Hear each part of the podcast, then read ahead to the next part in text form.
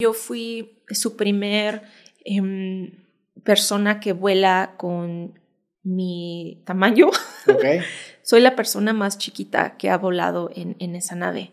Ah, neta. Sí, y de hecho tuve que subir de peso, subí, me pidieron 10 libras, que son como 5 kilos, Ok. en, en, Sí, te supieron bastante. En... en dos semanas. ¿Y Subí. que te fuiste a comer a todos lados? ¿O, era- o eran, o eran kilos de músculo? Te digo la verdad, comía normal y luego con cada comida una maruchan. Ya, una Así marucha- lo- a maruchazos. Así fue, así lo logré. O sea, si quieren subir 10 libras en dos semanas, Más bien si no, será una masa de las sí, maruchas. sí. Por algo las querían cancelar aquí ya. así lo, pues es que es pura sal y pura... Sí, así lo logré. y tuvieron que arreglarme el asiento también porque mis piernas estaban muy, muy cortas y no alcanzaba, no alcanzaban mis pies. Así que fui también eh, pues astronauta de prueba para esa misión con una persona de mi tamaño. Ya. Que todo bien. Sí, sí, sí. Todo chica, bueno. Todo bien. y en esos primeros momentos, yo me acuerdo que yo pensé que en cuanto llegara a cero, ¡pum! O sea, es- es- ¿desde cuándo empiezan a contar? De 10. Sí. 10. Y tú pues, estás agarrada. Y estás agarrada y, y, bueno, no así, tienes que estar así. Ok. Y estás lista. Y yo pensé que al cero ya ibas a... Es el- Y no, pasan como unos cinco segundos más y sientes esa vibración del cohete y ya empiezas a subir, pero no se siente tan feo. Yo creo, y no, no sé, porque yo sí entrené para las fuerzas G, así que no te puedo decir cómo se sentiría para una persona que, que no, no. tiene entrenamiento, claro. Pero en lo personal, el, el lanzamiento no fue lo más pesado. Lo más pesado para mí fue eh, cuando regresas. Regresas en caída libre Mm, y sientes aproximadamente em, 5.5 Gs Ok. Wow. y no puedes mover nada. sí. Nada. Ni abrir los ojos, nada. Sientes todo ese peso ¿Cuánto tiempo sientes eso? como 30 segundos. 30 segundos. Y esos 30 segundos en tu cabeza. Son, son- una eternidad. Son una eternidad. Porque lo sientes aquí, vas más o menos acostado, lo sientes aquí y no puedes respirar. Ya. 30 segundos. Como así poquito como... Qué cabrón. Y sientes los cachetes en las orejas, como cuando estás en montaña rusa. Y el calor, porque el sol entra por tu ventana, inmediatamente sientes Todo es todo ese sudor. Así que tienes calor, no puedes moverte. Este, mm, sientes que quieres vomitar y no puedes hacer nada, no puedes respirar, nada. Nada, E- el regreso sí es lo más pesado. Que es también lo que vemos en películas, que cuando vuelven a entrar al planeta, que vemos a los Sí, astronautas que van que- así. Y lo, el, el, el despegue, ¿cuánto dura para llegar a donde tiene que llegar? ¿A dónde llega? ¿A qué punto llegas de...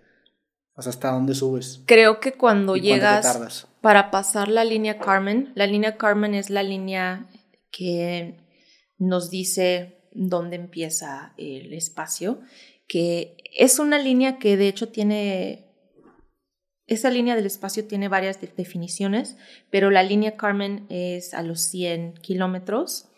Creo que llegas, siempre me da risa cuando me preguntan porque como yo lo viví, no tengo como que buena... Sí, del tiempo, ¿no? Sí, entiendo. sí, pero creo que fueron como cinco. O sea, tienes todo deformado el tiempo. Si esos 30 segundos en el regreso se hicieron eternos y luego a Sí. lo mejor esto era muy rápido por la emoción. Sí, pero como cinco minutos. Mm.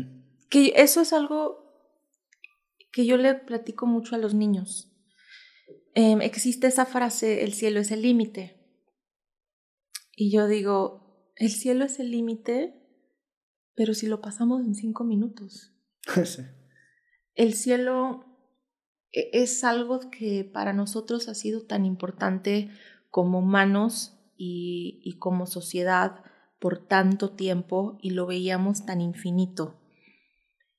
Y aunque nos demos cuenta de la realidad gracias a la ciencia y a la tecnología, no se compara con lo que puedes entender cuando lo vives.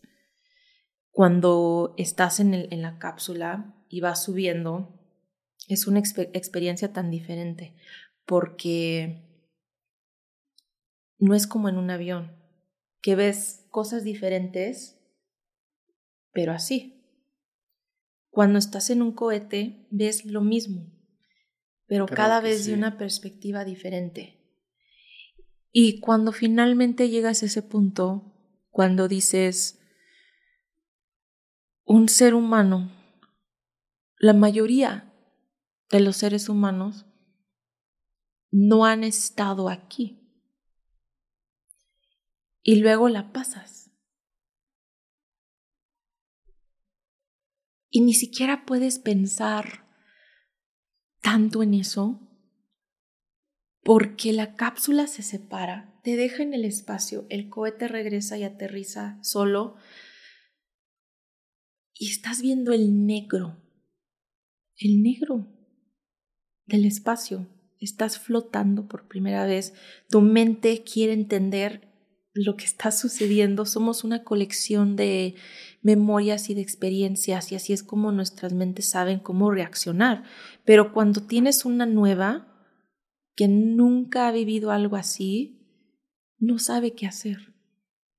Tu mente no sabe qué hacer por esos primeros segundos y estás viendo cosas tan diferentes y estás sintiendo cosas tan diferentes y sabes y entiendes que en ese momento ya no estás en tu planeta. Así que cabrón. Tú no estás en el planeta. Es como volver a nacer. Como cuando nace un bebé y, estaba acostumbrado a, a, la, a, la, oscuridad y tal vez a una temperatura, a, a la comida que llega de, de una manera distinta y luego sale y son esas luces que ve y son esos ruidos y, y temperaturas diferentes y tal vez alguna humedad. ¿Y, ¿y qué hace? Llora, llora.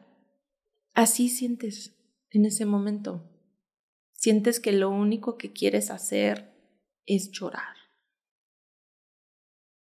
Qué cabrón si te rompe un pilar absoluto de, tu, propia, de tu propio ser, de, separarte del planeta y decir, mira, eres, o sea, no eres, tan, no eres solamente ese planeta, ¿no? Sí. Es como quitarte un pilar en tu vida y decir, bueno, ¿y ahora qué le pongo a ese Exacto. Y, y es ahí es ahí donde nace este término del efecto perspectiva. Sí. Que me gusta más la palabra en inglés porque es el overview effect el overview, como lo, la, e, esa vista que tienes en este momento cuando estás viendo a tu planeta. Sí. Y como decía, no es un cambio que suceda automáticamente porque realmente no entiendes lo que te sucedió. Y esa es una pregunta que teníamos, una pregunta científica aparte de esta investigación. ¿Qué es lo que sucede en ese momento, antes, en ese momento, al regresar, pero meses después. Es un efecto que se queda contigo por el resto de tu vida o eventualmente se te va olvidando y regresas a ser la persona que eras antes. Porque una experiencia tan grande como esa, si tu mente no sabe cómo entenderla, como cualquier otra experiencia, puede que la haga para atrás. Si la metes al inconsciente. Y digas, no sé, pues fue como un sueño.